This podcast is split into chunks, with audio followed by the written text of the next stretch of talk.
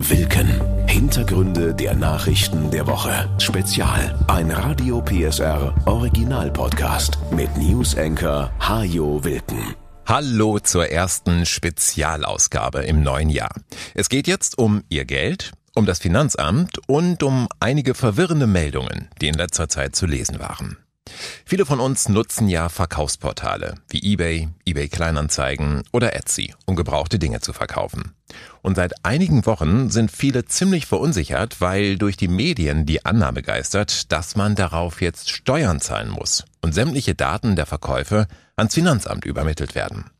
Das gucken wir uns jetzt mal etwas genauer an. Denn so dramatisch, wie sich das zunächst anhört, ist es gar nicht.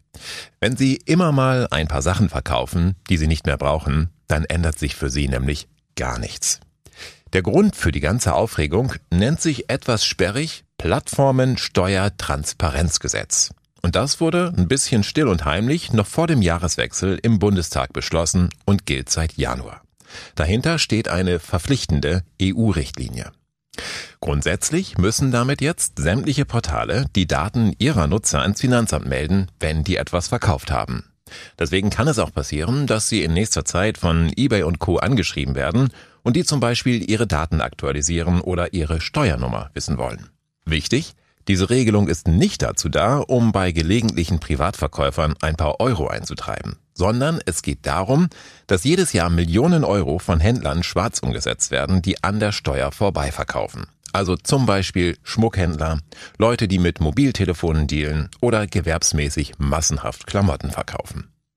Im Gesetz steht, dass die Plattformen alle Nutzer automatisch melden müssen, die innerhalb eines Jahres Waren oder Dienstleistungen im Wert von mehr als 2000 Euro verkaufen oder mehr als 30 Transaktionen getätigt haben. Da beides ziemlich schnell erreicht werden kann, tummeln sich genau an diesem Punkt die Fehlinformationen im Internet. Denn sogenannte Dinge des täglichen Gebrauchs, die bleiben auch in Zukunft steuerfrei. Egal, wie hoch die Summen sind und wie viele Transaktionen es waren. Dinge des täglichen Gebrauchs, das ist ein Begriff aus dem Steuerrecht und umfasst unter anderem Kleidung, Bücher, das private Auto, Fahrräder, Haushaltsgeräte, Möbel und vieles mehr. Es ist also nach wie vor kein Problem, wenn Sie mal Ihren Keller entrümpeln und gebrauchte Sachen privat verkaufen.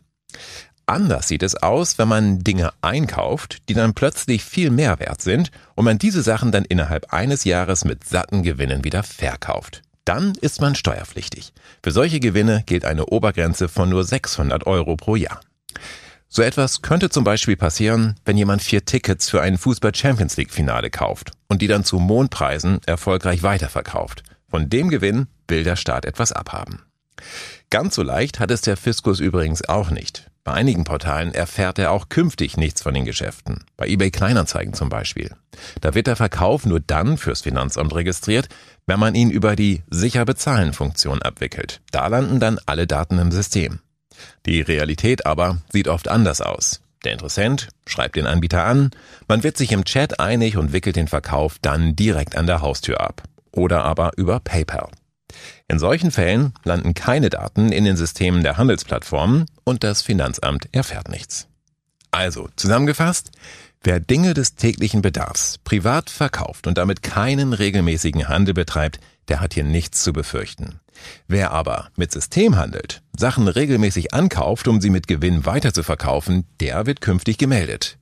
In diesem Fall sollte man sowieso sehr schnell ein Gewerbe anmelden, um Ärger zu vermeiden. Ansonsten gilt für alle privaten Verkäufer weiterhin einfach gebrauchte Sachen einstellen und zu Geld machen. Viel Erfolg! Das war Wilken. Hintergründe der Nachrichten der Woche mit Newsenker Hajo Wilken. Dieser Radio PSR Original Podcast ist eine Produktion von Regiocast, deutsches Radiounternehmen.